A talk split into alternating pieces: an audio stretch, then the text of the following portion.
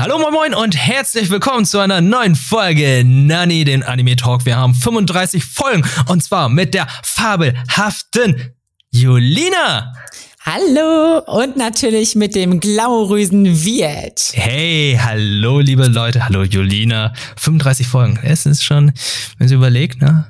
Jede, alle zwei paar Wochen hatten wir das erstmal gehabt. Alle zwei Wochen, jetzt haben wir jeden Monat. 35 mhm. Folgen ist echt viel in der Zwischenzeit geworden. Ja, es ist schon, ist, kann man schon mal so drauf zurückblicken und sagen, ja doch, da haben wir schon ein bisschen was produziert. Ne? Mhm, ja, ich, ich freue mich schon drauf. Also 50 sind ja dann in einem Jahr tatsächlich, beziehungsweise Ende, Ende 2022 haben wir dann eventuell 50 Folgen.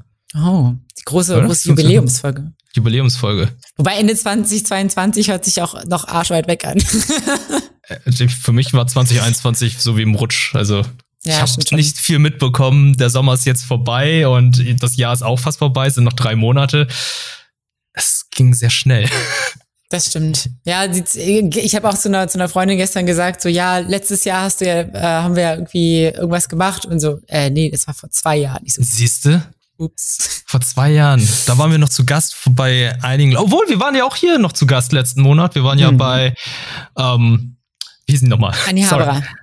Anni, Anni Haberer waren wir Stimmt. und wir sind ja noch kurz in Köln gewesen. Ah ja, richtig, richtig, richtig, bei 1 Live. Bei 1 Live, genau, da waren wir noch kurz, da könnt ihr eventuell noch mal reinschauen, da gab es eine Podcast-Folge und äh, wir waren uns zu Gast für äh, Dumm gefragt hieß das, ne? Das mhm. Format, wo sie dann über Anime und Mangas gesprochen haben, was das ist, wie man sich, wie es so ist, in dieser, in dieser Bubble zu sein, wobei ich einfach nur denke, mittlerweile ist es gar keine, es ist irgendwie gar kein nischiges Produkt mehr, sondern es ist ganz normal, weit verbreitet und ähm, wird wahrscheinlich eher von der älteren Generation dann noch so ein bisschen schräg angeschaut, aber mittlerweile sind wir in der Generation angekommen, die die jetzt äh, hier das Sagen haben. Ja. Und äh, sich damit auch auskennen. Also war ein bisschen merkwürdig, aber war auch sehr cool. Also vielen Dank für die Einladung nochmal. Ja, also ich fand, es hat auf jeden Fall auch Spaß gemacht. Äh, ein sehr netter, sehr netter Host hatten wir, hatten wir auch da. Mhm. Ähm, aber ja, du hast, wie, wie, du auch schon gesagt hast, es ist echt irgendwie, mittlerweile ist es einfach, Anime so lang, kommt so also langsam im Mainstream auch an und, und viele Jugendliche und Kinder schauen jetzt halt auch einfach Anime und es sind wirklich tatsächlich nur noch die älteren Personen, glaube ich, die es so als nischig ansehen. Ja, das sind die, diejenigen, die auch sagen, ja, Zeichentrickfilme, das ist ja eher was für die Kinder, aber diejenigen, die auch erkannt haben, okay, Zeichentrick kann auch äh, nicht für Kinder sein, die werden sofort gepeilt haben, dass, ach komm, man macht jetzt auch keinen Unterschied mehr. Also, ähm, keine Ahnung, es ist ganz merkwürdig, aber es ist halt so. Es ist so, wie es ist. Wir kennen uns damit aus, wir sind damit aufgewachsen und das ist ja kein Nischenprodukt unsererseits mehr. Ja. Aber was eventuell noch ein bisschen nischig ist, ne, ist JoJo's Bizarre Adventure in Deutschland. Hat ja erst dieses Jahr, wie soll ich sagen, Fuß gefasst in Form von Manga und Anime, ne? Also äh, Manga Cult und Kase haben jetzt die Serie, den Manga nach Deutschland gebracht. Und was auch noch nach Deutschland kommt, was mich natürlich sehr überrascht, ist Jolene Joestar, also JoJo's Bizarre Adventure Stone Ocean, die fünfte Staffel. Ist es nicht schon die sechste? Die, das ist die sechste Staffel, stimmt, sechste, genau. Ja. Genau, die vierte Staffel, fünfte Staffel war ja Golden Wind. Mhm. Und da wurde ja auch schon angekündigt, die kommt ja Ende des Jahres weltweit gleichzeitig. Und äh, jetzt stellt sich die Frage, kommt es sogar auf Deutsch oder nicht? Weil wenn es jetzt sogar noch auf Deutsch erscheint, wird es schwierig, weil ich weiß, Kase hat jetzt gerade vor kurzem gesagt, die haben die Rechte für JoJo's Bizarre Adventure Stardust Crusaders sich geholt und werden die jetzt nach Deutschland bringen, auch mit deutschen Dub. Aber wird es dann noch vor Stone Ocean sein. Und zwischen Stone Ocean sind ja noch zwei weitere Staffeln wie äh, Diamond is Unbreakable und ähm, Golden Wind. Ja, da gibt's, da gibt's wahrscheinlich noch viel, also wird zeitlich wahrscheinlich ziemlich knapp, das noch vorher zu releasen oder ob dann quasi, wenn Netflix das einmal ja gedubbt rausbringt, dann wird's ja für Kase wahrscheinlich schwierig, da irgendwelche Rechte zu haben, oder? Mhm. Ich glaube auch, deswegen glaube ich auch nicht, dass es gedubbt nach Deutschland kommt, aber es erklärt jetzt zumindest, warum ähm, Stone Ocean so lange gebraucht hat, weil Netflix haut ja typischerweise immer gesamte Staffeln raus. Also die sind ja halt nicht wie Disney Plus oder Amazon, die dann jede Woche eine Folge raushauen, sondern wenn sie eine komplette Staffel haben, dann kann man sie eigentlich komplett bingen. Das heißt, wenn ja. jetzt, sagen wir mal, die erste Staffel, die erste, also der erste Teil der Staffel aus zwölf Folgen besteht, dann werden auch zwölf Folgen erscheinen und ähm, nicht irgendwie erst eine Folge. Das stimmt. Außer, außer für andere Serien. Es fällt mir gerade auf, das machen die nur bei Anime so, oder? Weil zum Beispiel bei, bei Riverdale, ja. da, da, kommt jede Woche eine Folge, fällt mir gerade Ach, Riverdale machen die so? Ja. Oh, ist, okay, das wusste ich gar nicht, weil ich Riverdale gucke ich nicht und mir ist halt aufgefallen, dass bei Disney Plus halt ähm, zum Beispiel bei Marvels What If oder äh, jetzt bei Bad Batch mit Star Wars, dass sie halt jede Woche eine Folge raushauen und bei bei äh, Netflix ist halt so, ja, wir haben die ganze Staffel, hier habt ihr die komplett. Wir hauen die mhm. nicht wöchentlich raus. Amazon war, glaube ich, auch noch so, wo die jede Woche eine Folge rausgebaut, rausgehauen haben, wie mit The Boys oder Invincible und so. Da war es ja jede Woche eine Folge, aber ja, keine Ahnung, vielleicht wird es ja jetzt bei äh, Jolene ja anders sehen, aussehen. Aber wie dem auch sei, es ist mir egal, in welcher Form sie es raushauen. Ich freue mich einfach generell, dass wir jetzt auch Trailer-Material dazu gesehen haben. Ich glaube, da ist auch schon ein bisschen angedeutet worden, wie ihr Theme sein wird, beziehungsweise das Intro. Und mhm. ah, da, ey, hat mir schon gehuckt. Ich bin zufrieden. Ja, ich, ich freue mich auch schon. Jolene ist natürlich für mich halt einfach so so krasse Projektionsfläche. Ich habe ja aber natürlich den Manga nicht gelesen, deswegen bin ich so unglaublich gespannt. Ich hoffe, also weil ich identifiziere mich ja jetzt schon so ein bisschen mit ihr, obwohl ich sie noch gar nicht kenne. Und uh. ich habe Angst, so, uh. so scheiße, hoffentlich, hoffentlich wird die nicht mega weird oder so. Weiß ich nicht. ja, ja, aber sagen wir es mal so. Welcher Jojo-Charakter war nicht mega weird, bis auf Jonathan Joestar, der straight Scout Boy? Du hast recht, du hast recht. Hm. Also, wir können ja mal durchgehen. Joseph Joestar hat seiner Mutter, hat, äh, seiner Mutter beim Bahn zugeschaut und fand es, fand es richtig nice. Okay, ja, ja, okay. Ähm, Wenn man es so darstellt, ja. Jotaro Kujo hat seine Mutter als Schlampe bezeichnet. Ja, richtig. Ähm, Josuke, Josuke hat einen Haarkomplex. Ja. Und Giorno äh, möchte da Mafia angehören, obwohl ich glaube, die letzten beiden JoJos, wo ich gerade also erwähne, die sind, glaube ich, so die normalsten von ja, allen. Ja, ich glaube auch. Der, der, ja, also ich meine, so ein Haarkomplex nimmt man noch mit, aber ansonsten haben die alle irgendwie ziemlich gestörte so ähm, Vater bzw. Mutter-Kind-Beziehungen, so, ne? ja, ja, irgendwie schon. Ja, gut, die Beziehung zwischen. Auch. Ja, ja, stimmt. Oh Gott, wie Jotaro mittlerweile aussieht. Mhm. Ja, ist ganz, ganz anders als in Stardust Crusaders. Ja. Naja, ähm, wie dem was, ähm, das war jetzt nur so ein, kleine, ein kleiner Newsflash, kurzer, kurzer Einblick, was wir uns jetzt äh, in den letzten Wochen gesehen haben, beziehungsweise worauf wir uns jetzt auch natürlich freuen. Und äh, was auch in letzter Zeit auch in aller Munde war mit, mit Stone Ocean. Aber was wahrscheinlich nicht in aller Munde war, aber vielleicht vor kurzem, weil davon ein Videospiel erschienen ist, ist, glaube ich, Scarlet Nexus. Ja, genau. Das ist auch tatsächlich, genau, und der Anime, der dazu äh, produziert wurde nach der Videospielvorlage, der ist auch noch gar nicht so alt. Der kam dieses Jahr im Juli raus. Mhm. Und ähm, ich bin mal gespannt, was du gleich gleich erzählst dazu, weil ich habe jetzt vier Folgen von dem Anime geschaut. Du hast gesagt, du hast das Spiel vielleicht so ein bisschen angespielt. Ich bin mal gespannt, was was du noch so berichtest. Ähm, genau, auf jeden Fall ich fange mal an mit dem, mit dem Intro, weil ich, ich liebe ja so richtig gute J-Rock-Intros bei so Anime. Ich liebe, wenn es so richtig vorwärts geht. Ähm, und auch äh, Scarlet Nexus äh, hat wieder ein sehr, sehr schönes Intro, nämlich auch von der, von der Band The Oral Cigarettes. Die kennt man tatsächlich auch mh, hm, von dem Intro von Noragami. Ähm, das war dieser, dieser Anime mit diesem Gott, den keiner anbetet und dann versucht irgendwie äh, sich wieder ein bisschen populärer zu machen. Ähm, genau, passt auf jeden Fall irgendwie sehr gut. Finde ich, geht, geht gut vorwärts, macht Bock. Und ähm, ja, das ganze Thema, du kannst mich auch gleich korrigieren, wenn ich falsch liege. Aber ähm, es, okay. spielt, es spielt so ein bisschen in so einer dystopischen Zukunft, in der es quasi ähm, immer mal wieder so absurde Monster, auch die anderen gen genannt, irgendwie so regnet, die tauchen so auf, fast schon wie so ein Unwetter, mehr oder weniger. Und ähm, ja, wir haben, wir folgen so ein bisschen diesen Hauptprotagonisten Yuito Sumeragi, und der ist wie einige andere auch ähm, so ein Psioniker. Das heißt, Psioniker sind so Leute, die so besondere Kräfte haben. Ähm, in seinem Fall ist das eben Psychokinese, das heißt, er kann irgendwie so Dinge so schweben lassen und so.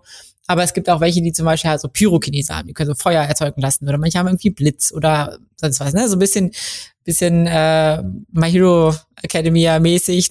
Jeder hat irgendwie so unterschiedliche Fähigkeiten. Und Genau, er tritt der sogenannten OSF bei, ich glaube, das steht für Other Special Forces oder so, ähm, die sich eben dieser Bekämpfung der anderen widmet. Ähm, und auch sein Bruder ist auch schon tatsächlich in diesem OSF und ich glaube, sein Vater ist entweder auch da oder irgendwie ein wichtiges Regierungsmitglied, irgendwie so. Der, die sind auf jeden Fall alle sehr hoch dekoriert, sagen wir mal. Mhm. Ähm, und es klingt erstmal, finde ich, so ein bisschen, oder es hat erstmal so vom, vom Setting so ein bisschen so wie so ein klassischer Shonen-Anime ge geklungen. So, ja, okay, irgendwie Typ will, will irgendwie die bösen Übermächte besiegen und wird deswegen stärker trainiert, was auch immer.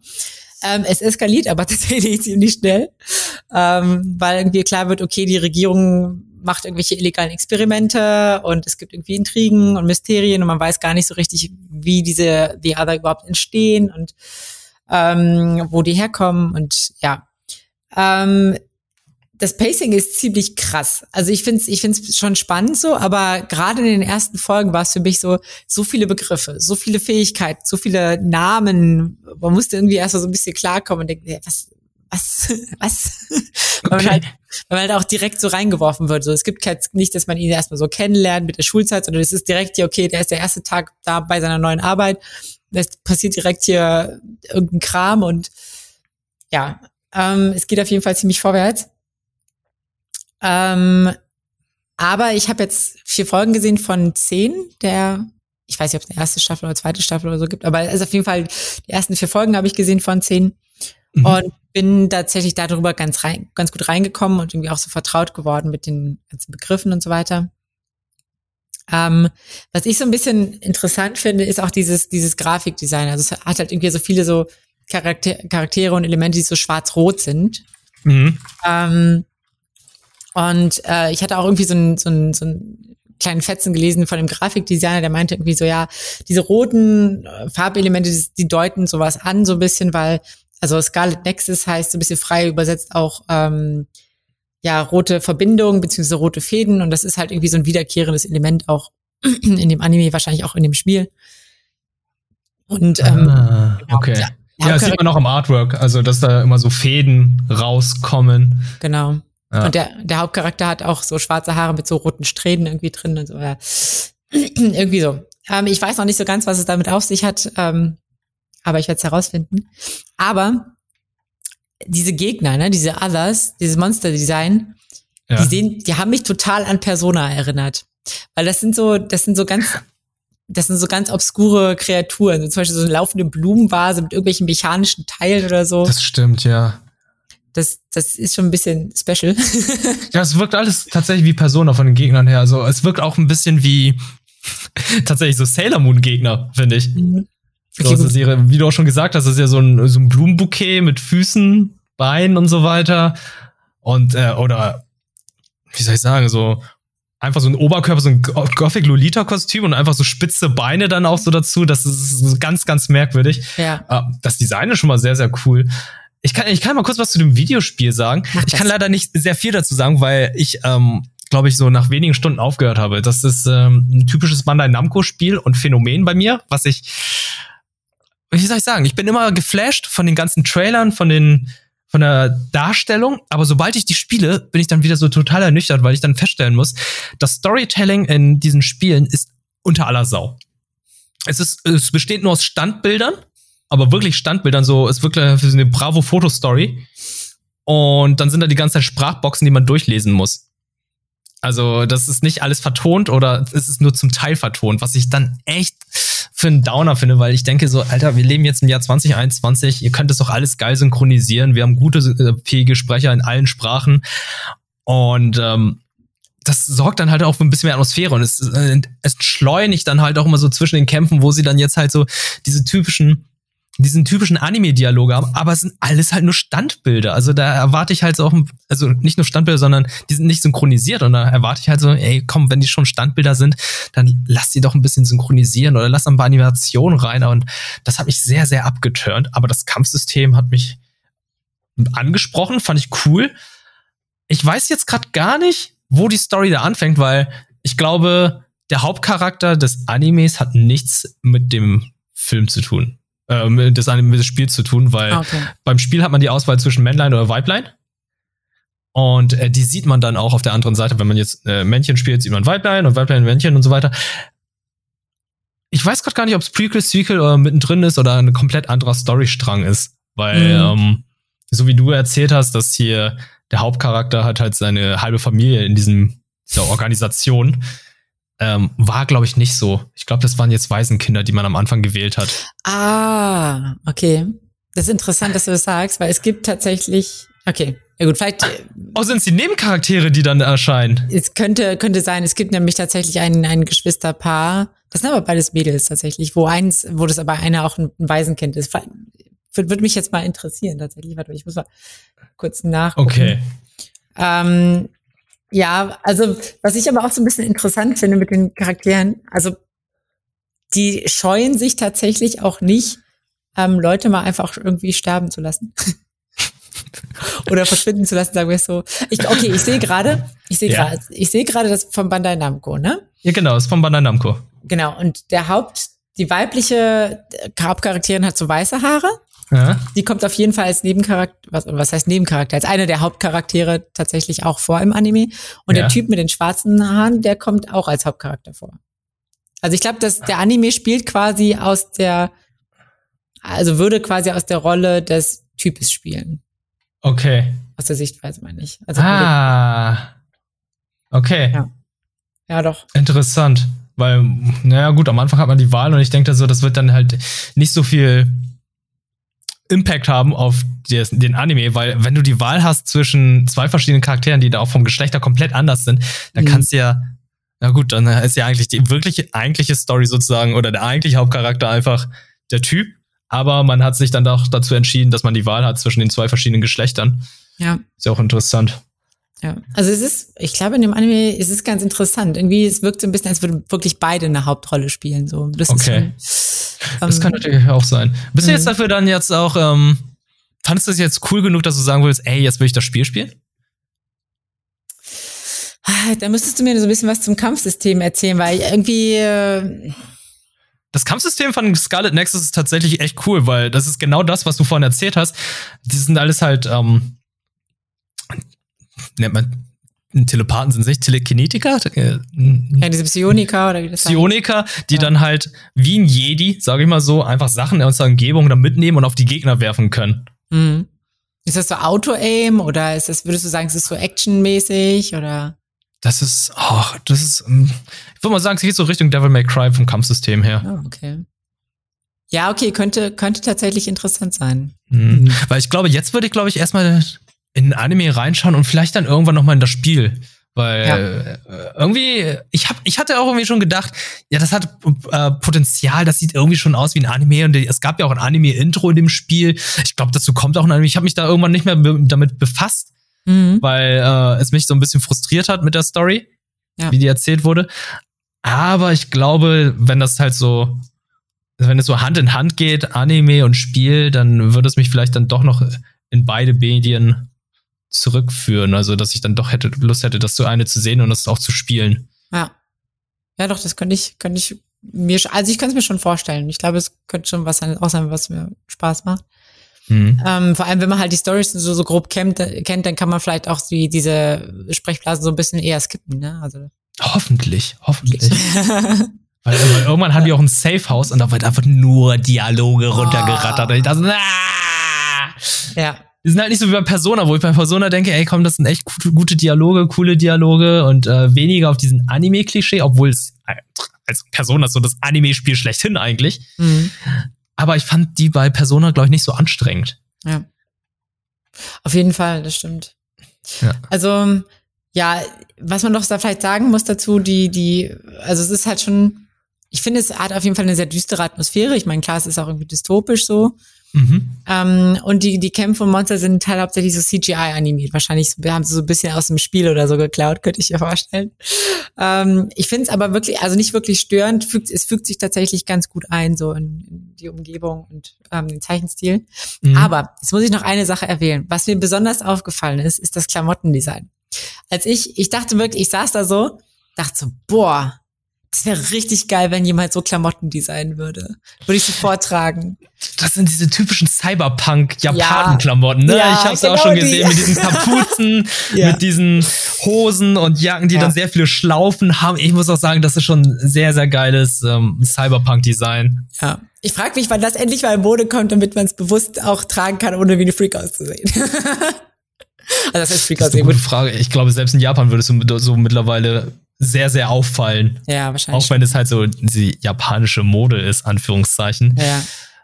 Ähm, ja, aber ich bin auch Schade. großer Fan von diesen Sachen. Ja, ich, ich, ich weiß nicht, ich kann ja schon mal so, so ein paar so Kleidungsstock davon anlegen und dann, wenn die Zeit gekommen ist, packe ich alles aus. Und, ja. ja. Also es ist einfach so cool, so eine Mischung aus Kapuze und, jetzt kommt's noch, Capes. Ja. Capes sind einfach geil. Ich, äh, ich wünsche mir, dass es eine Wiedergeburt von Capes gibt, aber ich glaube, das wird schwierig. Ja, die bleiben halt immer überall stecken, ne? So in U-Bahn ja, oder so. keine Capes, keine Capes, ne? Ja. Nee, aber ich, ich, weiß, ich weiß schon, was du meinst. Ja. Sehr, sehr auch, schade. Auch diese, diese weiten Kragen, die so fast so schalartig mm, sind. Ja, ja, ja, ja, genau. Ah, die finde ich auch so gut. Und halt ja. asymmetrische Mode, ne? Also, ja. dass halt die Jacke dann nicht irgendwie komplett in der Mitte verschlossen wird, sondern eher schräg und dann so schräg runterläuft. Großer Fan von. Ja, definitiv. Ja. Okay.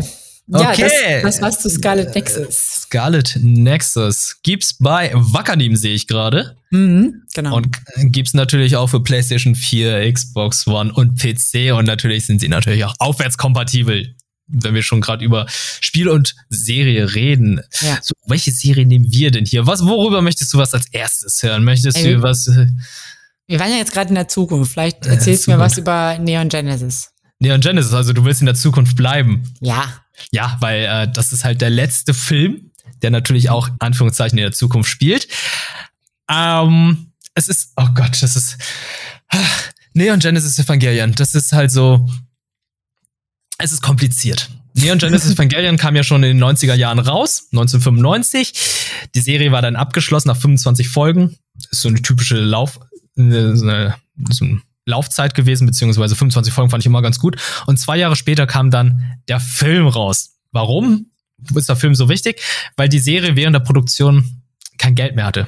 Denen ist das Geld ausgegangen, die mussten halt für die letzten zwei Folgen wirklich Standbilder, Konzeptzeichnungen, Echtbilder nehmen, um die Serie zu verändern. Und es war natürlich sehr unzufriedenstellend. Und 1997 haben sie dann wieder das Geld gehabt, um dann endlich ein pompöses Ende rauszuhauen. Das Ende von Evangelion, The End of Evangelion.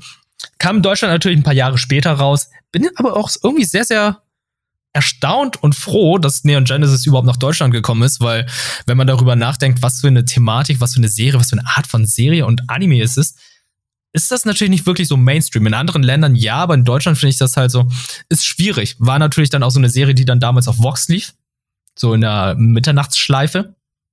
Und äh, ich selber habe die dann erst mit 15, 16 gesehen. Und war dann natürlich auch hooked, habt ihr dann auch alle gesehen, die Filme, äh, die Serien, die Filme. Und dann kam 2007 Rebuild of Evangelion raus. Das ist ähm, eine Art Reboot-Film von den ersten drei, vier Folgen. Und ähm, war 16 zu 9, alles besser gezeichnet, neue Techniken eingeführt, ne, so hier CG-Techniken. Und es wurde ein neuer Charakter eingeführt. Und da hat man schon gemerkt, okay, da gibt es an einigen Momenten, da ändert sich der Storystrang ein bisschen, aber auch nur minimal.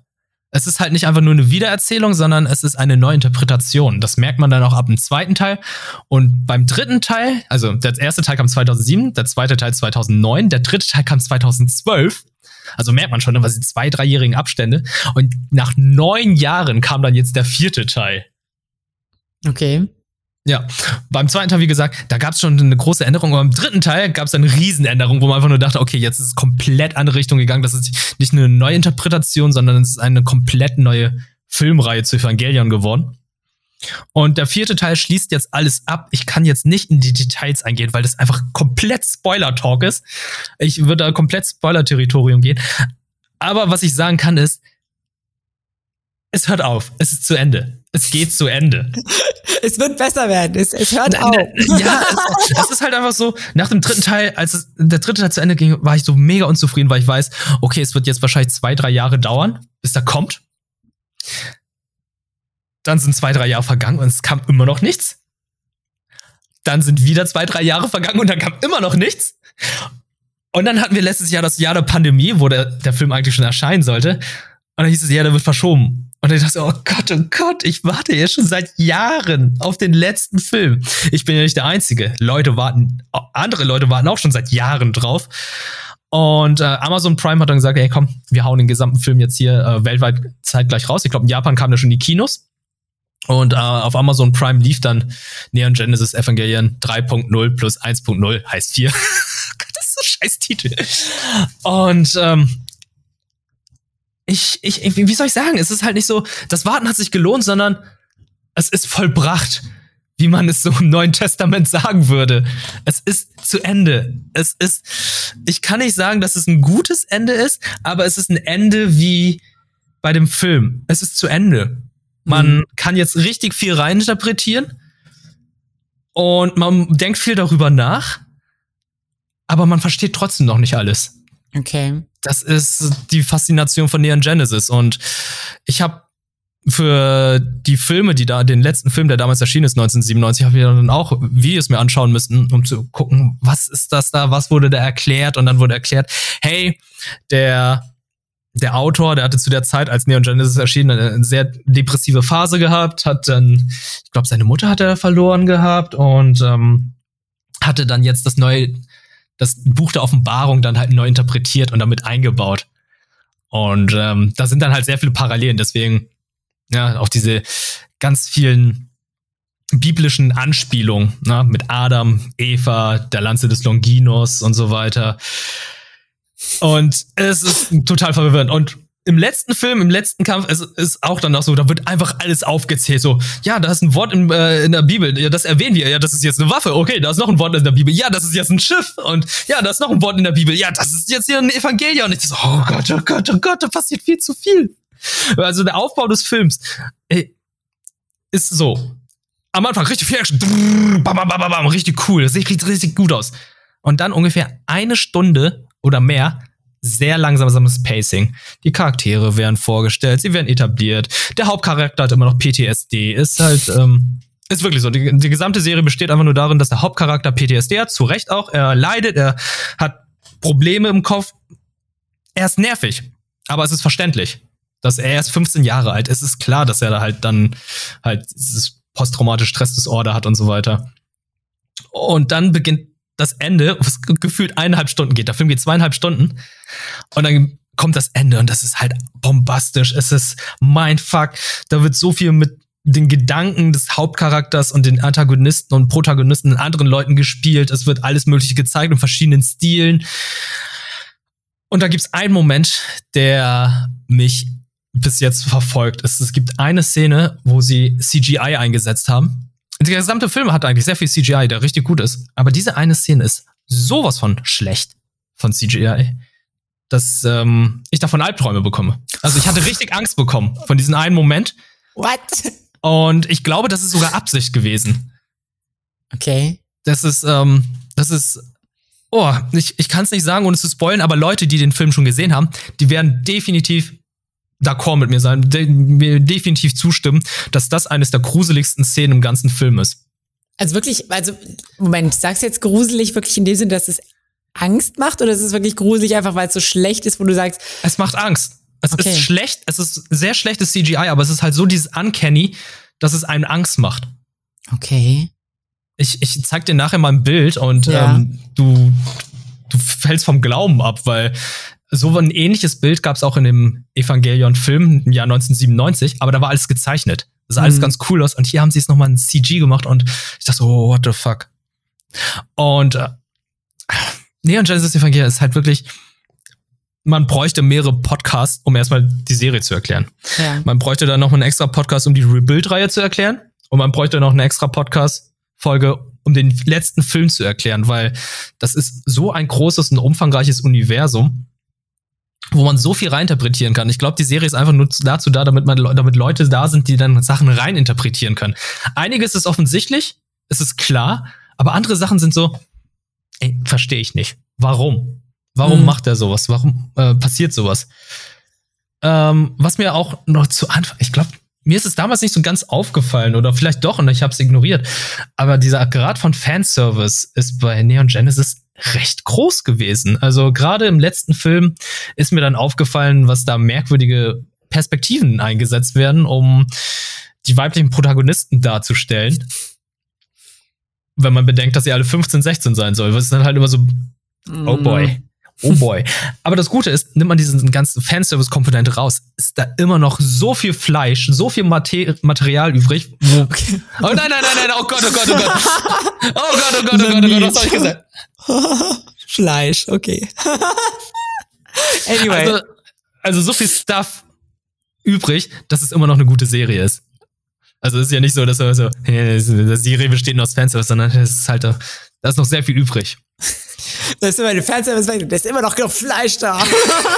oh Gott. Okay, aber ich weiß, ich weiß ja, was du meinst. Ich weiß, was du meinst. Es hat, es hat Substanz. Es hat Substanz, danke. Ich hoffe, da draußen wissen es auch alle, was ich meine. also, ich bin zufrieden, ich bin froh, dass es ähm, jetzt zu Ende ist und äh, ich nicht mehr warten muss es ist, ich weiß nicht, es ist, es ist nicht wie bei Game of Thrones damals, wo ich das gesehen habe und dachte, ich bin wütend, du hast mein gesamtes Franchise, du hast das gesamte Franchise kaputt gemacht. Die Serie wurde so sehr gerusht und äh, dadurch äh, Charaktere wurden dumm gemacht und das Ende macht überhaupt gar keinen Sinn. Bei Neon Genesis ist so, okay, das Ende ist so, ich habe keine Ahnung, ob das Sinn macht oder nicht. Aber es ist da. okay, das, das ist schon mal gut. Man kann zumindest auf irgendeine Art und Weise damit abschließen, sagen wir so. Ja, das war auch schon beim letzten Film so, wo ich einfach nur dachte, okay, das Ende ist da. Und man hat abgeschlossen. Das Ende ist da. Es klingt so ein bisschen auch so ein bisschen liebisch. So, das Ende ist nah. Aber jetzt ja, ist das, das Ende schon. ist da. Ja, das Ende ist da. Oh, und was noch eine Sache ist, die hatten für die Rebuild-Reihe einen Charakter eingeführt, der nie erklärt wurde. Der ist einfach da gewesen. Okay. Und Cameo-mäßig oder wie? Oder? Nein, nein, nein, jetzt kommt's. Der Manga, der parallel dazu erschienen ist, erzählt noch eine andere Geschichte. Der erzählt noch so eine Parallelgeschichte zu, beziehungsweise eine Neuinterpretation von der Serie aus den 90ern. Und dort kommt der Charakter am Ende kurz vor und wird etabliert und es wird erklärt, wer, wer das ist. Und dann sieht man jetzt in dieser Rebuild-Reihe diesen Charakter und denkt sich, oh, what the fuck, der macht ja überhaupt gar keinen Sinn, aber da wurde er gerade erklärt und mein Kopf ist einfach nur geplatzt, als ich das gelesen habe. Ich dachte das macht so überhaupt gar keinen Sinn, aber irgendwo muss jetzt die Erklärung herkommen. Hm. Das klingt sehr verwirrend. Es klingt sehr verwirrend, aber Julina, versuch's, versuch irgendwann mal, dir die Serie zu geben. Aber, aber Moment, jetzt muss ich kurz fragen. Es gibt jetzt quasi zwei, zwei Möglichkeiten. Entweder ich gucke. Nein, es gibt keine zwei Möglichkeiten. Äh, nicht? Nein, es gibt nur eine Möglichkeit. Du guckst alles. okay. Aber es gibt doch, also es gibt jetzt quasi, um jetzt noch mal das aufzugreifen. Also es gibt nur eine Möglichkeit, ich muss auf jeden Fall alles sehen. Aber es gibt zwei verschiedene Interpretationen der Story, oder? Einmal die quasi die alte Serie von, von 2000 mit diesem einen Film, der das mhm. abschließt. Und dann gibt's quasi diese Reboot-Dings. Rebuild-Reihe. Rebuild-Reihe mit den drei oder vier Filmen, so, ne? Genau. Okay. Also, aber es ist halt so, dass am Anfang halt alles gleich ist aber irgendwann spaltet es sich dann auf und geht in komplett andere Richtung. Und das ist beim Manga genauso. Es ist ungefähr so, als hättest du drei Stränge. Hm.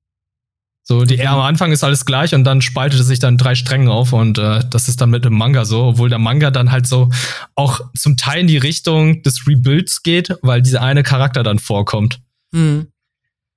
Okay. Das ist ganz, ganz merkwürdig. Aber ja, du könntest theoretisch jetzt einfach die Reboot-Reihe sehen ich glaube, die sind alle jetzt auf Amazon Prime verfügbar.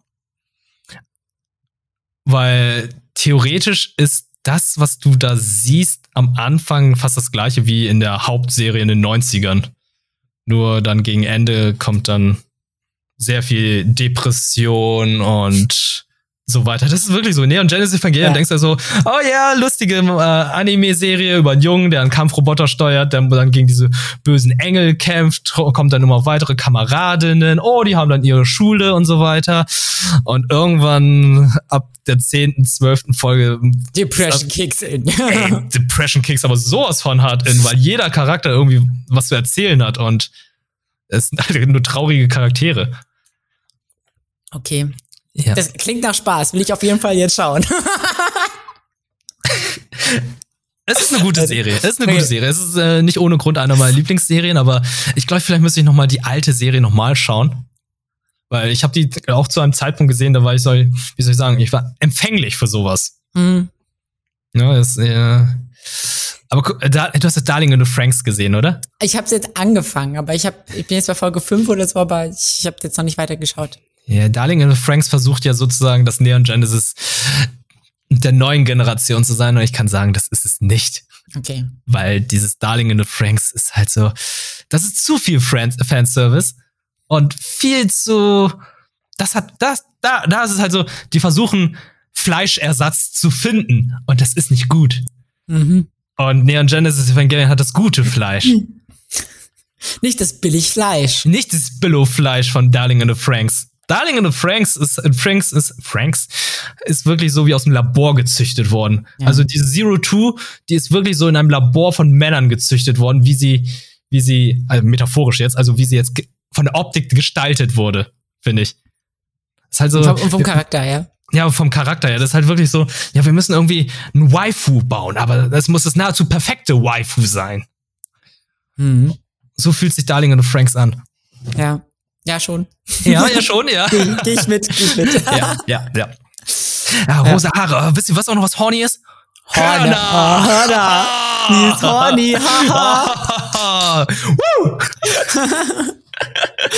oh Gott. Ja. Oh Gott, oh Gott, oh Gott. Aber, ja. aber okay, das war Neon Genesis Evangelion und ähm, wie es äh, für mich war und äh, ja, ich, äh, ich hoffe, ihr seht es ungefähr genauso, beziehungsweise würde mich auch interessieren, wie ihr es seht.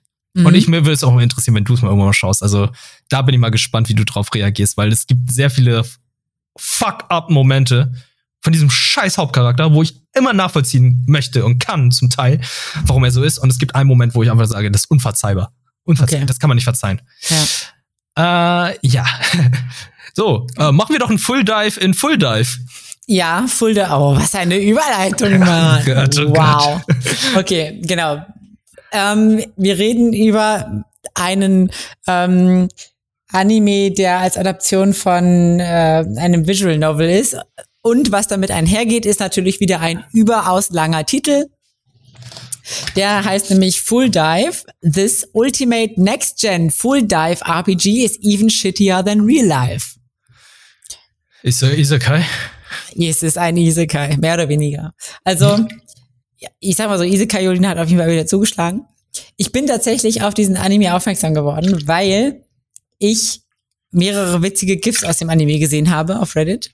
Und dann dachte ich, guckst dir den Scheiß mal an. Das hat bei Konosuba sehr gut funktioniert. Das hat bei sagen. Konosuba sehr, sehr gut funktioniert. Ja. Ähm, genau, andere Leute kriegen halt irgendwie so Empfehlungen für Freuden. Ich, ich gucke mir halt GIFs an. Aber ähm, also er hat tatsächlich auch nicht die besten Bewertungen so. Also ich gucke halt immer so ein bisschen bei den, bei den Plattformen und so. Er hat nicht so die beste Bewertung, ist so mittelmäßig. Aber ich dachte, komm, guck, gib's dem Ganzen einfach mal eine Chance. und ich bin tatsächlich nicht enttäuscht. Also, es ist jetzt halt auch nicht die, so die super krass revolutionärste Story. Es ist halt, okay, also ich fange mal an. Ähm, also Hiroshi Yuki lebt quasi, also er hat so einen Vorfall gehabt ähm, in der Schule, in der Schulzeit, ähm, er war früher begeisterter Läufer, aber ihm ist da ein kleines Missgeschick passiert und seitdem ist er das Gespött der ganzen Schule. Und seitdem äh, diesem Vorfall ähm, hat, hat er sich so zurückgezogen und spielt eigentlich nur noch äh, Virtual Reality RPGs oder RPGs in generell. Ähm, und ja, in der Zeit, in der wir uns aber befinden, also es ist eigentlich eine relativ, also eigentlich ist alles so ungefähr wie unsere jetzige Zeit, nur quasi Virtual Reality Spiele haben sich extrem weiterentwickelt. Und zwar sind wir aber schon so, und zwar so weit entwickelt, dass wir sogar schon in einer Post-Virtual Reality RPG-Epoche sind. Was heißt weil, das? Weil Leute haben nämlich, also es wird auch so ein bisschen auf die Schippe genommen, äh, dieses ganze VR, Isekai-Gedöns. Leute haben nämlich gemerkt, ja, Virtual Reality möglichst realistisch, so richtig krass mit Anstrengung, Schmerzen und so weiter. Und haben aber gemerkt, ey, ganz ehrlich, das macht überhaupt keinen Bock zu spielen, weil es viel zu anstrengend ist. oh, das ist das Nintendo Wii-Phänomen. Ja. Genau, und es und, äh, sind dann halt wieder, klar, man, hat, man hat jetzt quasi die technische Möglichkeit, das so zu designen, ist dann aber halt kacke. Deswegen machen sie es jetzt nicht mehr und sind quasi wieder zurückgegangen zu klassischen RPGs. Ah, ja, ja, smart. Ähm, ja, und, und Hiroshi will sich halt eigentlich so ein, das neueste Spiel seine Lieblingsserie kaufen, also Lieblingsrollenspiel, das, das geht schon irgendwie auch das zwölfte Spiel davon oder so, so ein bisschen wie Final Fantasy. Ähm, und er wird aber tatsächlich von den Schulbullies um sein Geld abgezockt und kann sich das nicht leisten und ähm, hat nicht ganz, ein bisschen fehlt ihn. Und der geht dann so die Straße lang und sieht in so einem Nebenladen ähm, noch so ein Computer- oder Videospielladen und geht da rein Ich dachte, ja gut, vielleicht so in so, in so einem Nebenladen, vielleicht gibt's da so ein bisschen günstiger oder so. Und er trifft ja auf die großbusige Verkäuferin Riona Kisaragi. Ich muss das leider erwähnen, weil es immer mal wieder Thema ist im Anime. Ist das die fliederhaarige Frau? Ja, ja. Mm. Ähm, und die überredet ihn, so ein sehr altes, super realistisches Virtual Reality Rollenspiel zu kaufen. Und ab da geht's los. Und ähm, die Prämisse ist so ein bisschen, normalerweise ist ja immer so, ey, wenn du, wenn du hier bei Isekai, wenn du stirbst in dem Spiel, bist du auch tot in Real Life. Mhm. Aber das ist da nicht so. Er lebt weiter, aber seine Konsole ist Schrott. Ist genauso oh. scheiße. genau so, nein! Das kann ganz schön teuer werden. Ja, genau. Das ist für ihn, gerade weil er halt auch so, so eine relativ neue Konsole hat, ist das ein ziemlicher Fuck-up für ihn. ähm, ja, das, das Gute ist aber, dadurch, dass, also Riona steht ihm quasi in-game so als Fee zur Seite und unterstützt ihn teilweise auch in so kniffligen Situationen. Ja, das Problem ist ein bisschen, Hiroshi kommt halt in dieses Spiel rein, ist halt so ein typisches Mittelalter-Setting und so weiter. Und ähm, der Charakter sieht auch so aus wie er, aber das, also jeder Charakter hat quasi die gleiche Anfangsstory, so, so mehr oder weniger. Das heißt, ähm, man ist irgendwie so in so einem Dorf aufgewachsen und hat so eine beste Kindheitsfreundin und so ein best und deren Bruder, der auch quasi der beste Kindheitsfreund ist. Und Hiroshi bringt aus Versehen seinen besten Kindheitsfreund um. Oh, was passiert? Ähm, er, er hat das nicht so ganz ernst genommen, so, so, und dachte so, okay, hey, ich, das ist jetzt hier ein Tutorial, ich muss mit dem kämpfen, so, und, und hat irgendwie so ein, irgendwas in die Hand genommen. Er hatte irgendwas Spitzes und hat ihm aus Versehen quasi einmal durchs Auge ihn umgebracht. Und es war halt wirklich aus Versehen. Er ist halt irgendwie so hingefallen. Also, ja, well, fuck. Ja, das kann auch im echten Leben passieren. Genau. Und das Problem ist so ein bisschen, seine, seine Kindheitsfreundin, beziehungsweise die, die Schwester von dir, den er umgebracht hat, ist halt einfach nur noch getiltet so. Die rastet halt komplett aus und wird zu, ähm, ich glaube, also die, die Stadt hat irgendeinen Namen und sie wird als als äh, Serienmörderin bekannt, die dann The Fruit Slicer oder so, weil die die hat die hat so so ein Küchen Küchenmesser so zwei, aber damit rastet sie komplett aus. Und ähm, naja, jedenfalls ist es so, du kannst halt verschiedene Storystränge spielen und du bist dann quasi mal auf so einer bestimmten Route. Und ähm, er kommt halt dadurch, dass er seinen besten Freund umbringt, direkt auf so eine richtig schlechte Story-Route. Ähm, wo er sich halt seine Kindheitsfreundin zu einem Feind macht, die halt aber dann super, super empowered ist. So, so muss halt vor ihr wegrennen. Ähm, er kämpft eigentlich die ganze Zeit nur ums Überleben. Das Problem ist, es ist nicht so, also es ist halt ein super realistisches Spiel. Das heißt, ähm, er ist auch nicht stark. Er versucht am Anfang so, er denkt so, ja, komm, ich, ich slay jetzt diesen Goblin so, aber er ist halt einfach ein Lauch. und er kriegt diesen Goblin nicht geklatscht so und ähm, hat überlebt quasi nur durch Glück. Und ja, es gibt immer mal wieder so ein bisschen so, so, witzige Elemente und Dialoge, wo auch alles so ein bisschen so auf die Schippe genommen wird. Also es ist immer so, so pseudo-ernst. Und dann kommt aber so eine, so eine Erklärung, die es einfach, einfach wieder vollkommen lächerlich macht. So zum Beispiel also auch so Hintergrundgeschichte, warum ähm, diese Laden, äh, also Videospielverkäuferin, diese Riona, warum die ihn jetzt da unbedingt wollte, dass er das Spiel spielt. Ne? Mhm. Denkt so, okay, die hat irgendwie so eine, man denkt so, die hat so eine tiefe Story und es geht um irgendwas ganz, ganz Wichtiges, irgendwas Persönliches. Es stellt sich dann heraus, nee, die wurde einfach nur von einem Typen abgewiesen, ähm, der das Spiel, der quasi die besten Liste in dem Spiel anfühlt und äh, sie will einfach nur Rache an ihm, indem sie quasi wie ein, ander, ein anderen Spieler ihm den ersten Platz da abluchst in der Bestliste. Ah. Das, das ist alles. Das ist einfach nur alles. so überhaupt nicht deep, wenn ich ehrlich bin. Genau, es genau. einfach nur so ganz genau. stumpf so Rache. Ja, es ist so, es wird halt immer, es gibt so ganz viele, ganz oft so, werden, werden so ganz diepe Stories, wird so aufgebaut und erklärt und dann ist es aber so eine ganz banale Erklärung, die es halt wieder vollkommen zerschättert, so. Das ist, das macht auch so ein bisschen den Witz aus tatsächlich ähm, so, so, so ein gewisser Spannungsaufbau, der dann so ganz antiklimaktisch abgebaut wird. Ähm, es ist, es ist schon ganz witzig. Es hat mich also auch ziemlich gut unterhalten. Es ist aber natürlich kein Konosuba. Aber scheint ja doch lustig genug zu sein, oder? Ja, auf jeden Fall. Ich bereue es nicht, dass ich, dass ich das geguckt habe. Das äh, fand ich, fand ich ganz gut. Ich, also es sind halt auch nur zwölf Episoden. Das kann man durchaus, wenn man, wenn man was Seichtes oder so gucken will, kann man das einfach mal durchziehen. Mhm. Äh, wo hast du das gesehen? Genau, das gibt's auch auf Wackernim. Wackernim. Ja. Ah, aber mhm. noch nicht auf Deutsch, ne? Ähm, weiß ich gerade gar nicht genau. Ich gucke ja immer noch. Nee, du guckst ja nicht auf Deutsch, deswegen. Oh, ich sehe. Holy moly. Ich guck gerade. ja, was, ja, ja, was ich guck du? Ja, ja. ich sehe gerade nur äh, das japanische Cover vom Manga. Ja. Und ja, das ist halt Opai Opai. Opai Opai. Hm. Ja, Light Novel, ja, erschienen. Mhm, Ja. Interessant. Ja, es, es ist schon, es ist schon ganz, ganz witzig. Es ist ganz witzig. Ja, aber Ja. Na, sowas reicht ja manchmal auch, ne? Ja. Es muss, es äh, kann nicht alles ein Konosuba sein. Ja, genau. Ne? Manchmal reicht Ja. auch so ein bisschen Mittel. Oh, hatten wir ja schon so Konosuba-News gehabt? Ich bin mir nicht ganz sicher. Ich glaube, ich glaube nicht so richtig, ne? Aber da wurde ja der, da wurde was angekündigt, ne? Genau, erzähl mal. Also, ähm, es wurde, oh Gott, jetzt weiß ich gar nicht genau, was alles angekündigt. Ich weiß nur, es gab ein, ein, ein Visual quasi dazu, ähm, dass, dass noch äh, Konosuba was kommt und viele hoffen ja auf jeden Fall, ähm, dass die dritte Season kommt. Mhm. Es ist ähm, auf jeden Fall irgendein Projekt in, announced worden. Ich weiß gerade nicht genau, was es, was es ist, ob es ein Film ist oder wirklich eine Season. Weißt du da mehr? Nee, weiß ich leider auch nicht, aber ähm, ich würde es natürlich sehr willkommen heißen, wenn die jetzt sagen, da kommt jetzt eine weitere Season, weil Konosuba ist tatsächlich so eine der wenigen Isekai Manga Animes, wo ich sagen kann, hey, das ist sehr sehr witzig, macht mir Spaß und äh, es nervt irgendwie nicht. Mhm. Auch wenn es total unkreativ ist, wenn ich ehrlich bin, von der Story her. Ja. Aber es, ja, es, aber es hat halt irgendwie, also dadurch, dass es auch irgendwie so viel Meme-Potenzial hat, es greift einfach so viel zeitgenössisches irgendwie auch auf. Ja, ja. Und gerade auch, weil es, ich, ich muss auch sagen, jeder Charakter bei Konosuba ist irgendwie auf eine gewisse Art und Weise sehr liebenswürdig und lustig. Ja. Auch wenn sie halt extrem überzeichnet sind, so, aber absolut, absolut, ja. ja. Auf jeden Fall. Okay, also ich habe gerade nochmal ein bisschen nachgelesen. Es ist, glaube ich, noch nicht klar, was es wird. Es gibt auf jeden Fall, es gibt irgendwas. Mhm. Die meisten vermuten, es wird eine Season 3, könnte aber auch noch ein Film sein. Aber es kommt wahrscheinlich irgendwie ähm, Anfang nächsten Jahres raus. Okay. Mhm. Bleiben wir gespannt. Wenn es dann auf Deutsch erscheint, dann bei Animoon vermutlich. Ja. Oh Gott, Denn ey, die haben da, sie die Lizenz. da freue ich mich jetzt schon drauf.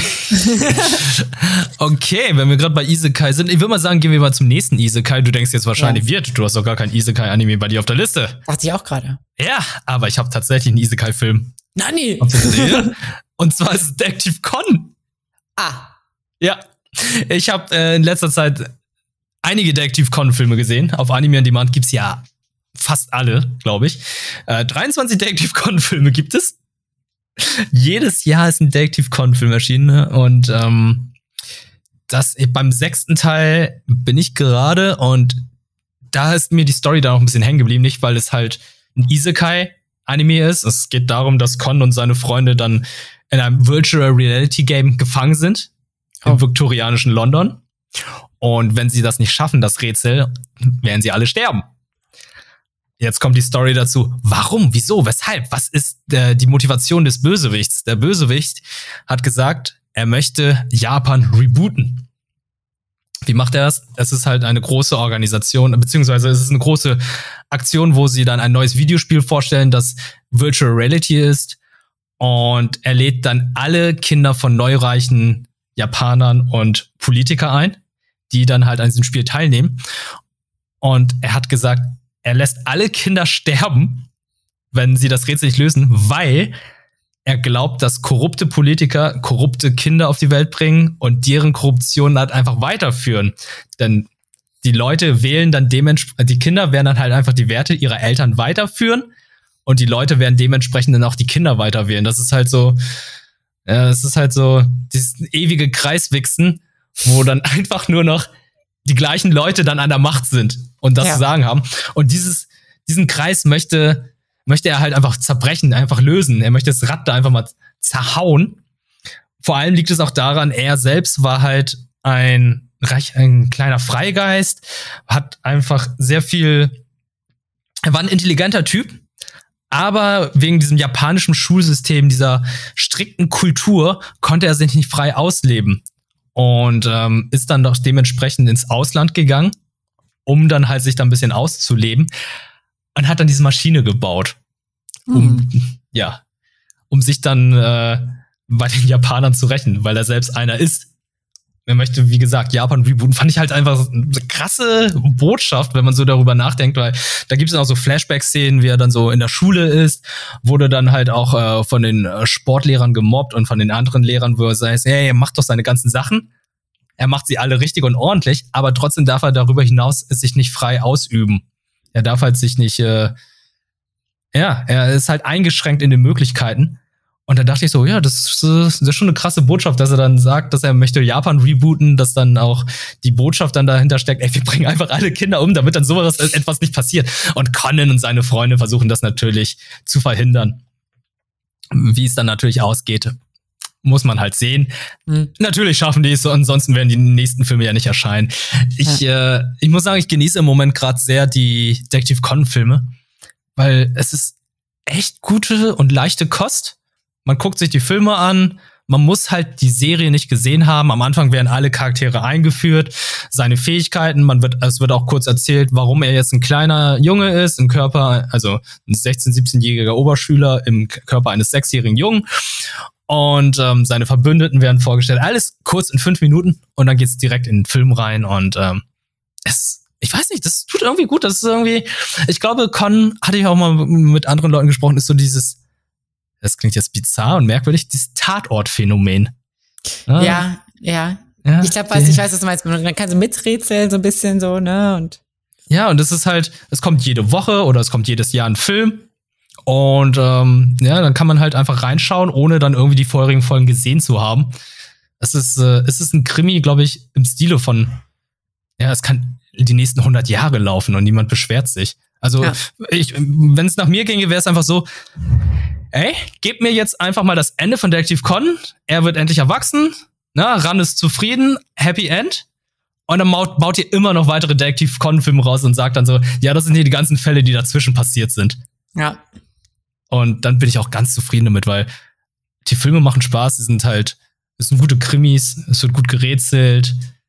Ist vom Ablauf her zwar recht ähnlich, aber dann noch immer schön mit dieser übertriebenen Action. Da kommen halt auch noch Fan-Favorites vor, wie äh, Heiji, der Detektiv des von Ostjapan war das oder Westjapan, ich weiß es gerade gar nicht mehr. Und dann Kaito Kid, der Dieb. Finde ich auch mal ganz schön, dass die mal so vorkommen.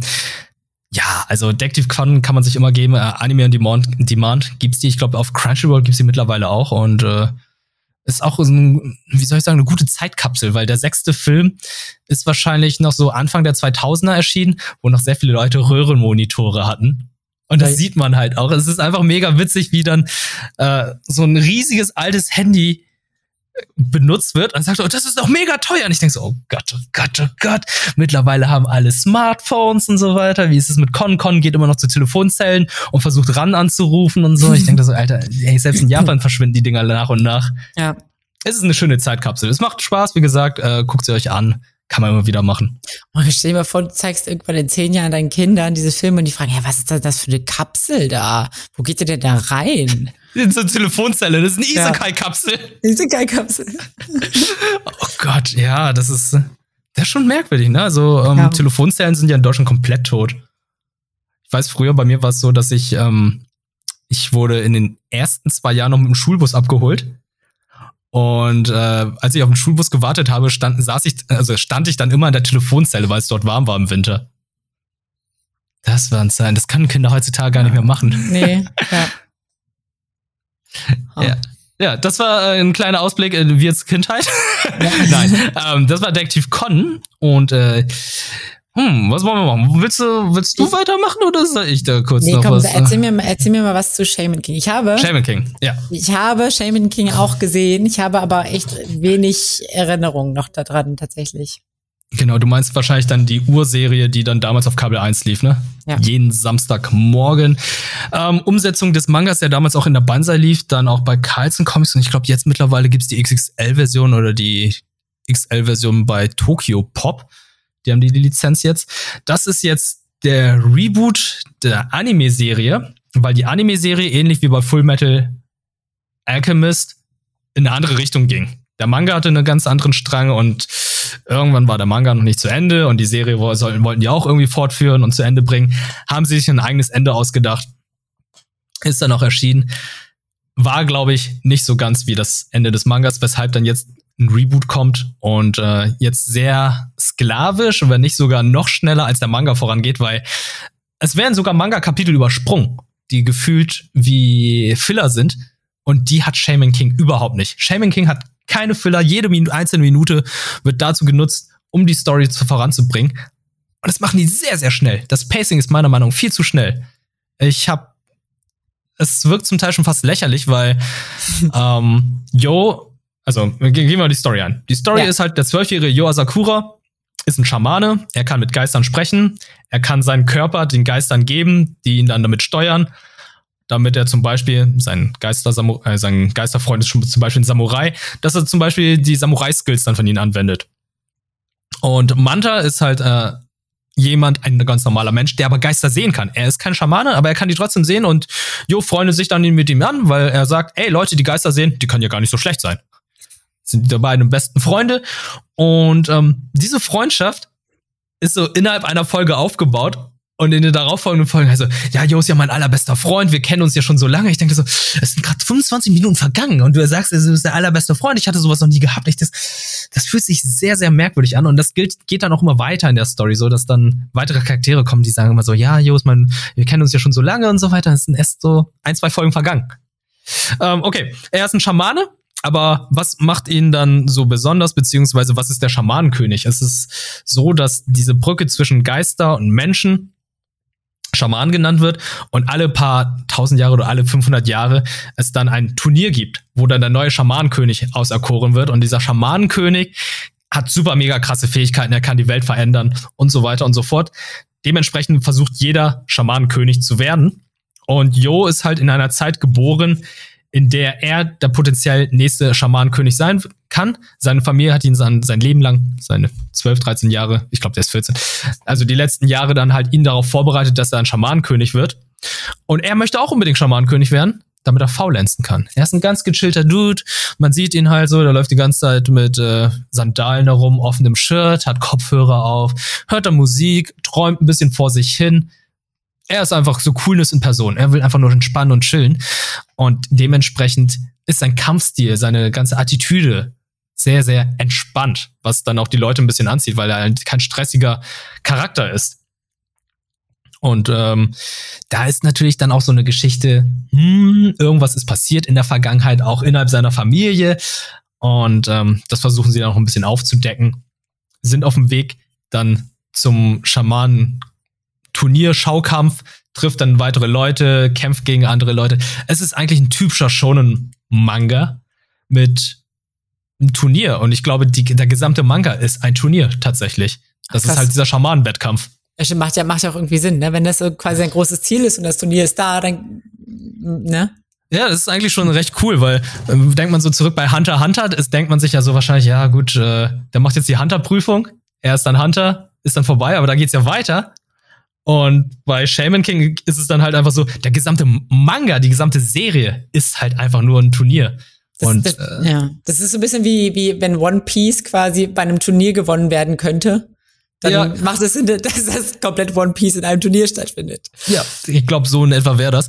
Es sind im Moment 13 Folgen erschienen, die sich recht schnell runterschauen, weil es macht Bock, es ist cool. Aber was mir auch schon äh, negativ aufgefallen ist, ist halt die Animation ich dachte so, ja, aber jetzt, wenn es rebootet wird, dann werden sie jetzt ein bisschen mehr Geld in die Animation reinstecken, die Kämpfe werden dann besser aussehen. Die sehen minimal besser aus, aber trotzdem wird immer noch sehr viel Standbild eingesetzt. Die Änderungen zu der ursprünglichen Serie sind noch die, dass die deutsche Version, die damals genutzt wurde, von 4Kids war, also halt die amerikanische Version.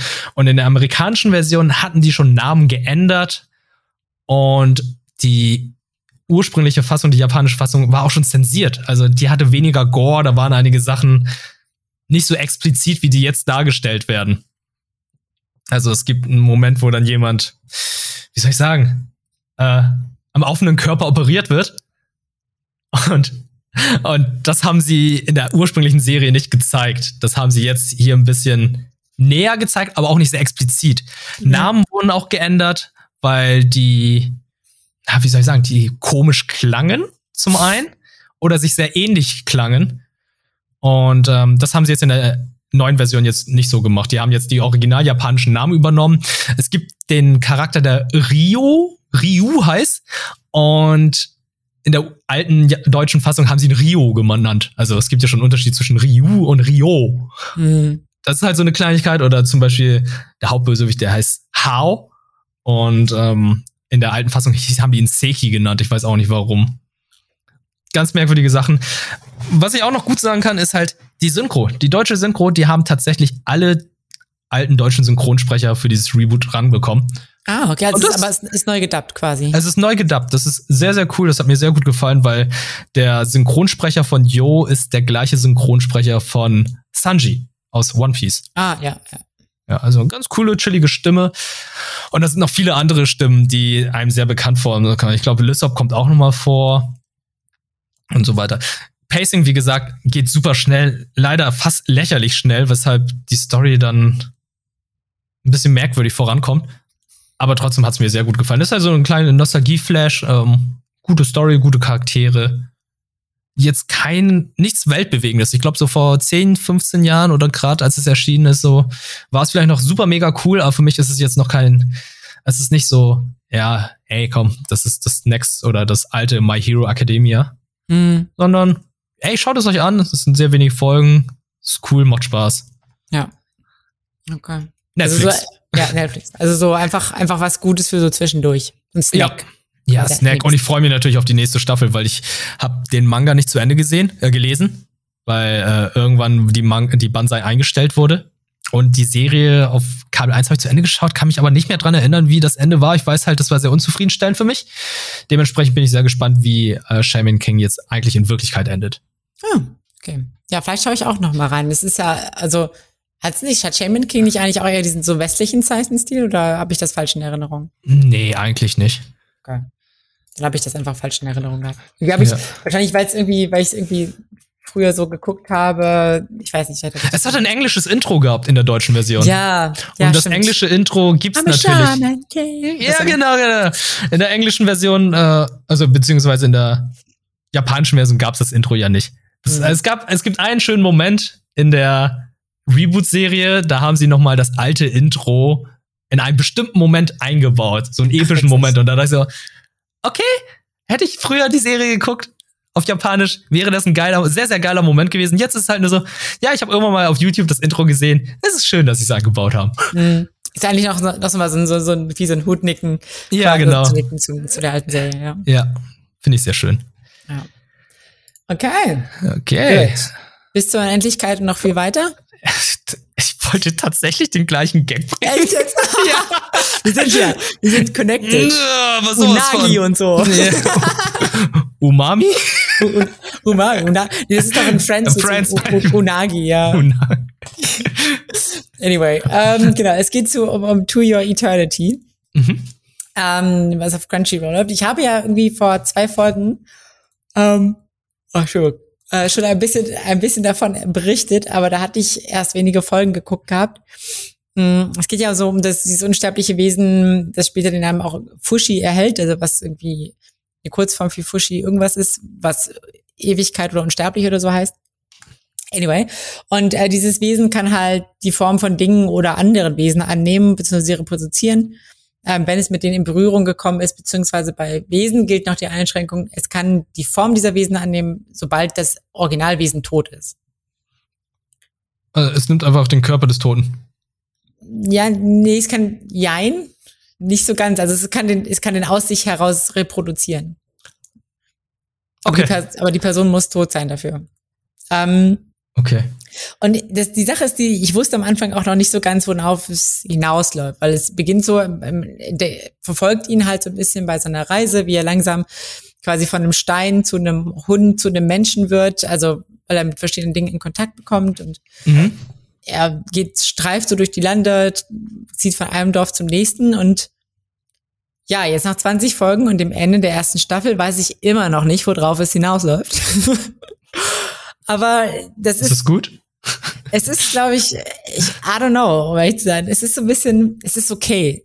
Weil, also ich glaube, genau das will der Anime auch so ein bisschen. Er will einem so ein bisschen, dass man sich von Erwartungen, die man hat, so ein bisschen loslöst äh, und einfach das nimmt, was kommt. Und es ist so ein bisschen, auch das, was genau der Hauptcharakter, oder also da spiegelt sich so quasi der Zuschauer mit dem Protagonisten, weil der Protagonist auch kein super klares Ziel so hat, ähm, sondern er, er geht halt einfach irgendwie weiter und lebt irgendwie und, und überlebt und mhm. lernt neue Dinge dazu, passt sich an, macht Erfahrungen und ähm, verliert auch Dinge oder verliert auch Freunde oder so. Es ist halt, es ist im Prinzip so ein bisschen so ein, es hat, also es ist nicht wirklich ein Slice of Life Anime, aber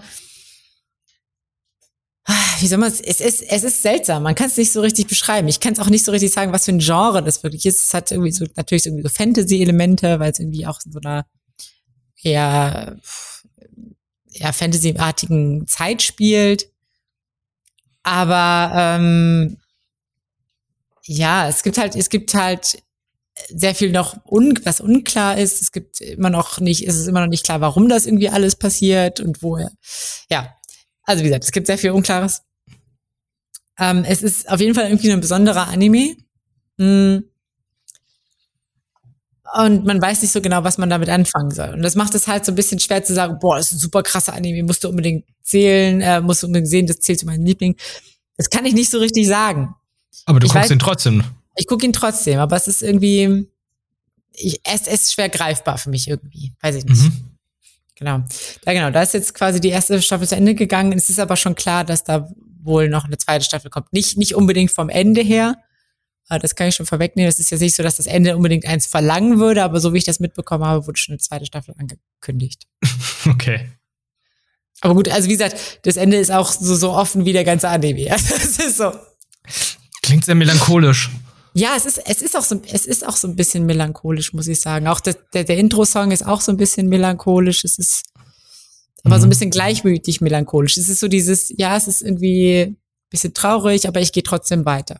Es erinnert mich, also, ja, kann man mich natürlich korrigieren, das erinnert mich ein bisschen so an Girls Last Tour. Kannst du dich daran erinnern, als ich davon erzählt habe, diese zwei Mädchen, die auf dem Motorrad dann irgendwie ja. durch diese Welt gereist sind und irgendwie deren Hintergrundgeschichte man nicht weiß, die aber irgendwie ein bisschen versuchen, die Welt zu verstehen, indem ja. sie dann halt, halt Schriften davon lesen und dann irgendwie auch das erleben oder sehen, was da passiert ist. Ja, stimmt. Das, du, gut, dass du das ansprichst. Ja, das klingt, klingt tatsächlich so, ja. Weißt du noch, ja. in welchem Studio das ist? Vielleicht ist Girls, das ja Girls Last Tour, das kann man kurz gucken. Studio White Fox. Auf jeden Fall. Weil da wusste man auch nicht, in welche Richtung das alles sich entwickelt. Ja. Es gibt einen Manga zu, wie ich es gerade sehe. Sechs Bände sind abgeschlossen. Äh, welches Studio? Es ist von Studio White Fox. Ah ja, ja. Und der, der, der Manga-Artist hinter Toyota Eternity ist auf jeden Fall ähm, Yo Yoshitoki Oima, eine, eine Frau. Tatsächlich. Ähm, hm, nein, das ist, da findet ah, man nichts über den Autor bei Grace Last Tour. Aber also in ihrer. Der Stil ist auch ganz anders. Ist auch ein ganz anderer Stil, ja. Das ist auch. Ja. Äh, kriege ich jetzt nichts, was sie sonst noch so gezeichnet. Na egal, gut. Es hat ähm, nicht denselben Autor, aber es klingt von der Atmosphäre relativ ähnlich. Mhm. Ja. Das, ja. Ist die Serie jetzt abgeschlossen? Hast du jetzt alle Folgen gesehen, oder? Genau, 20 äh, Folgen hat die erste Staffel, die ist jetzt abgeschlossen. Mhm. So wie ich das verstanden habe, zumindest. Ähm, okay. Und ja, es kommt, ich weiß nicht, ob es direkt jetzt weitergeht mit der zweiten Staffel oder nicht, aber ähm, ja, das ist so der Stand. Okay. To your eternity and mhm. beyond. Genau. So, geht es. Äh, ich äh, habe dann hier noch zwei kurze Einschübe, mhm. bevor wir dann diese Folge hier abschließen. Äh, Joseph's Bizarre Adventure gucke ich gerade nochmal. Ja. Jetzt auf Deutsch, Battle Tendency. Es gibt ähm, die Blu-ray zwar noch nicht zum Kaufen, zu kaufen, aber man kann sich die Serie auf Anime on Demand jede Woche anschauen. Also jede Woche kommt eine neue Folge und ähm, mittlerweile ist man bei Joseph Joestar. Er kämpft gegen die äh, Pillarman beziehungsweise die Säulenmänner in der deutschen Version. Und ich muss sagen, ey, Joseph Joestar auf Deutsch macht genauso viel Spaß wie auf Deutsch, auf Japanisch oder Englisch, meine ich. Und ähm, die Stimme von Chris Pratt passt irgendwie recht gut zu Joseph die deutschen Wehrmachtssoldaten sind auch sehr witzig synchronisiert, muss ich sagen, weil die alle verschiedene Dialekte haben. Okay. Also, also deutsche Dialekte oder? Deutsche Dialekte. Also, da spricht einer so mit einem mega starken äh, Berliner ich glaube, das ist ein Dialekt dann, ne? Nicht Akzent, ja. sondern Dialekt. Genau, ein Dialekt ist das. Also, es klingt schon sehr lächerlich, aber ich finde, das passt irgendwie auch, weil wie soll man das machen in der deutschen Version, wenn da jetzt deutsche Soldaten sind, dass man sie dann halt so ein bisschen von der Sprache unterscheiden lässt. Mhm. Man kann ja nicht irgendwie jetzt einen deutschen Akzent einbauen, weil, komm, das, das geht ja nicht. Ja. Und in der japanischen, auch englischen Version werden die auch so ein bisschen lächerlich dargestellt. Und jetzt will ich nicht sagen, dass der Berliner Dialekt lächerlich ist, aber so wie der eine Soldat da spricht, das ist mega lächerlich. Okay. Also sehr, sehr, sehr drüber. Ja. Sehr drüber. Ich finde es schön, dass sie dann versuchen, halt durch Dialekte ähm, sowas zu kompensieren und zu ähm, auszugleichen. Und äh, ich bin gespannt, wie es jetzt weitergeht. Ich kenne natürlich ja. schon die Geschichte, aber es macht trotzdem Spaß. Also ja. ähm, Jojo nennt sie auch immer ganz, äh, ganz, wie soll ich sagen, ganz frech, äh, sollen Männchen und nicht sollen Männer. Lol. Ja. Und aber würdest, würdest du sagen, die Übersetzung ist, ist gut und gelungen oder gab es irgendwie so manche Sachen, wo du dachtest, ja, okay, kann man so machen, klingt aber komisch? Äh, ich muss sagen, Dio zum Beispiel ist echt geiler Sprecher, also ganz geile Stimme und auch die ganzen Memes beziehungsweise die wichtigen Catchphrases wurden recht gut übersetzt. Also dieses Muda, Muda, Muda, es ist natürlich schwierig zu übersetzen, weil es zum einen ein Kampfschrei von ihm ist mhm. und andererseits heißt es ja nutzlos, dann kann er die ganze Zeit nutzlos, nutzlos, nutzlos, nutzlos, nutzlos oder so sagen. Mhm. Da wurde schon was anderes gemacht kann mich jetzt gerade nicht mehr dran erinnern, was, aber. Ähm, also ich, ich wäre jetzt tatsächlich auch ein bisschen neugierig gewesen, was er da Ja, sagt. ich müsste das nochmal sehen, aber ich weiß es gar nicht, aber ähm, auch schon diese ikonischen Sätze kannst du dich daran erinnern, wie viel Brotscheiben du gegessen hast und so. Das ist, das bringt das schon gut rüber. Okay. Und, und ja. äh, Ora Ora ist. Äh oder oder ist noch nicht so weit. Okay. Aber das kommt ja bald. Stardust Crusaders ist ja noch nicht erschienen, aber ähm, wurde ja schon angekündigt von Kase, ja. dass sie sich darum kümmern und das sind ja sehr, sehr viele Folgen im Gegensatz jetzt zu den ersten beiden Staffeln Jojo. Mhm. Ansonsten habe ich noch äh, Harakura, Har Harukana Receive geschaut auf Anime on Demand. Oh mein Gott, ich habe mir, habe mir erhofft, dass es Haikyuu sein wird mit äh, einer weiblichen Protagonistin und Beachvolleyball. Es ist Beachvolleyball mit sehr viel Fanservice und totlangweilig. Okay. Es ist äh, langsames Pacing. Hauptcharakterin ist naiv bis und geht nicht mehr, ist nicht so wie Hinata, der so, so den Drang hat, hey, ich bin zwar ein kleiner Dude, aber ich möchte richtig gut im Volleyball sein, sondern ist so, ja, ich bin groß und ich, äh, ich spiele jetzt Volleyball und hey, komm, Cousinchen, wir spielen jetzt gemeinsam Volleyball. Die Mädchen ärgern mich da. Äh, okay. Mhm. Das ist, oh Gott, das ist so stumpf. Und dann halt, hey, es Beachvolleyball, natürlich sind die alle im Badezug, Badeanzug und Bikini, aber das war's ja, dann auch.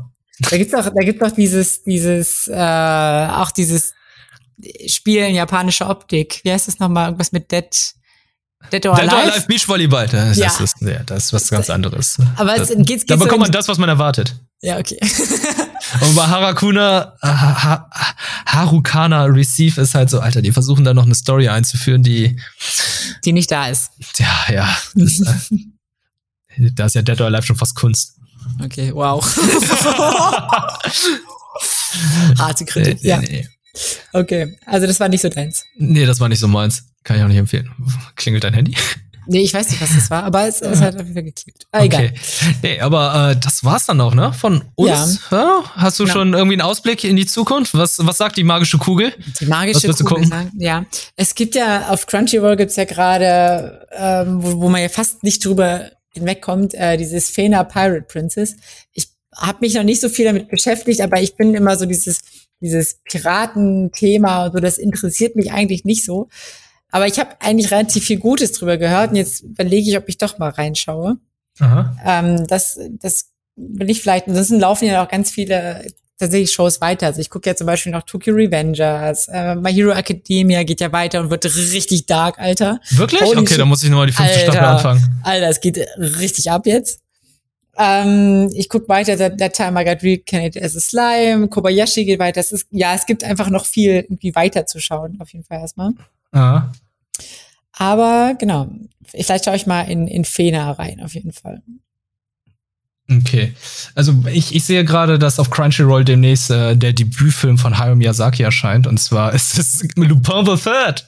Das Schloss des Ka äh, Cagli Cagliostro. Ah, okay. Habe ich noch nie gesehen. Bin mal gespannt. Mhm. Tatsächlich. Und also, äh, gar nicht schlecht. Ja. Ja, eigentlich wollten wir, äh, also hier, Kollege Mark Tüfs und ich wollten ja eigentlich Lupin the Third schauen, aber konnten es letztendlich nicht. Der lief ja jetzt am, am Dienstag in den Kinos. Mhm. Und äh, hoffentlich können wir dann Lupin the First schauen, der dann wahrscheinlich im November in den ah, an der Anime Night läuft. Ah, das heißt, es ist dann ja auch ein ganz anderer Charakter? Nee, nee, nee. Okay. Ist halt nur ein anderer Film. Also der so. ist komplett CGI.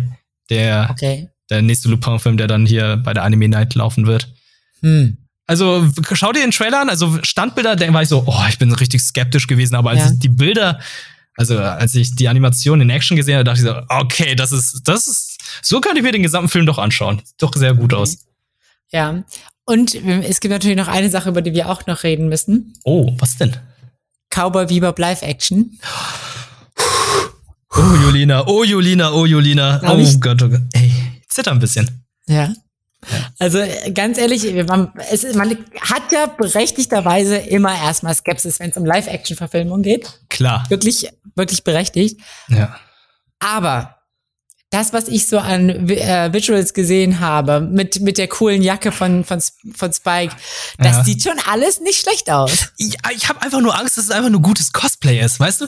Ja. Ich habe aber natürlich, wenn man solche Bilder sieht, denkt man natürlich, es ist gutes Cosplay, aber ey, komm, sobald der erste Trailer da ist oder die ersten Folgen, können wir natürlich auch äh, wertend rangehen. Ja. Aber ich, ich, ich gehe auch sehr offen damit um. Ich, äh, oder ich gehe sehr offen daran heran, weil einerseits denke ich mir, ey, wenn es eine geile Serie wird, freut es mich sehr und ich hoffe, dass dann mehr Leute dann den Anime sehen. Mhm. Und wenn es eine schlechte Serie ist, distanziere ich mich davon und genieße trotzdem weiter den Anime. Stimmt, ja. Das ja. ist legit. Ja, es, also die Serie zerstört ja damit nicht das Erbe des Animes. Ja, das stimmt. Auch wenn es schlecht wird. Also ja. ähm, das ist ja nicht eine Fortsetzung, eine offizielle, weil wenn es eine offizielle Fortsetzung ist, dann kann man immer noch sagen, ja, aber die Hauptserie ist ja immer noch für mich da und äh, macht ja nichts kaputt. Es ist ja nicht Star Wars Episode 7 bis 9, wo dann sagt, ey, komm, alles, was da vorher ist, ist nahezu irrelevant. Ja. Deswegen mache ich mir doch keine Sorgen und so. Und äh, heute, wo wir jetzt gerade hier aufzeichnen, wurde ja auch schon wie soll ich sagen? Ich glaube, die Dreharbeiten zu One Piece wurden angekündigt für Netflix. Ach, mhm. davon wusste ich noch gar nichts. Lull. Ja, wurde jetzt gezeigt, also das Drehbuch, ich weiß nicht, wo, wo der Tweet ist, aber da hat man auch schon gesehen, dass äh, den Jolly Roger, den Strohhut-Piraten-Schädel, ja. hat man auch schon gesehen. Da hat gesagt, hey, ich schick das dir mal. Ich glaube, das ist dann auch das offizielle Cover. Ja. Also, sie, also es ist also das Logo ja. sieht schon anders aus und äh, ja. Ja, der Totenschädel ist halt nicht gezeichnet, sondern ist halt 3D animiert. Ja. Könnte sein, dass das so ein bisschen, vielleicht ein bisschen mal gucken. Also, vielleicht ist da Lupin the First auch jetzt so ein bisschen so ein, wie so ein Testballon für die japanische Szene. Du meinst Cowboy Bebop? Nee, ja, ja, achso, nee, Cowboy Bebop auch, ja. Aber, Weil Lupin ist ja ein CG-Film. Ja, aber wenn, du siehst ja, hast ja gerade gesagt, dass es dass es quasi so animiert äh, aussieht, der Schädel. Weiß, weiß ja. man schon, ob es wirklich Live-Action wird? Oder das ist ein Live-Action. Okay. Weil sonst hätte ich gesagt, vielleicht versuchen die jetzt so ein bisschen auszutarieren, okay, können wir nicht einfach äh, Filme komplett in CG raushauen? Mit, mit ah. The First, weißt du? Und dann ja, ich glaube, the First ist aber nicht der erste. Also es gibt ja noch von Goro Miyazaki, gibt's ja noch ein Anime oder einen mhm. Film, den er auch komplett äh, äh in CG gemacht hat. Und auch zwiegespalten. Ja. Na gut, wir, wir sind einfach mal gespannt und was wäre, was Schönes ist schön, das nehmen wir und wenn nicht, äh, werfen wir es in die Tonne. So. Hast du schön gesagt. Mit den abschließenden Worten äh, werden wir damit die 35. Folge. Äh, vielen lieben Dank, Julina. Vielen lieben Dank, dir. Äh, äh, vielen lieben Dank ihr da draußen und äh, schreibt gerne in die Kommentare, wie es euch gefallen hat. Äh, vergesst nicht zu abonnieren, ne? iTunes, Spotify, da zu bewerten, wenn es euch gefällt. Und ey, was uns immer sehr hilft, ist immer, wenn ihr sagt, ey, hier ist ein Podcast, hier sind zwei sehr, sehr äh, charmante Leute, äh, die darüber sprechen. Hört doch auch mal rein. Empfehlt es euren Freunden, eurer Familie, eurer Mutter, eurem Vater, euren Großeltern, wen auch immer. Und äh, das würde uns natürlich sehr helfen und freuen. Bis dahin wünschen wir euch einen schönen Tag, einen schönen Monat, wie auch immer. Es wird alles schön. Bis zum nächsten Mal. Auf Wiedersehen. Ciao.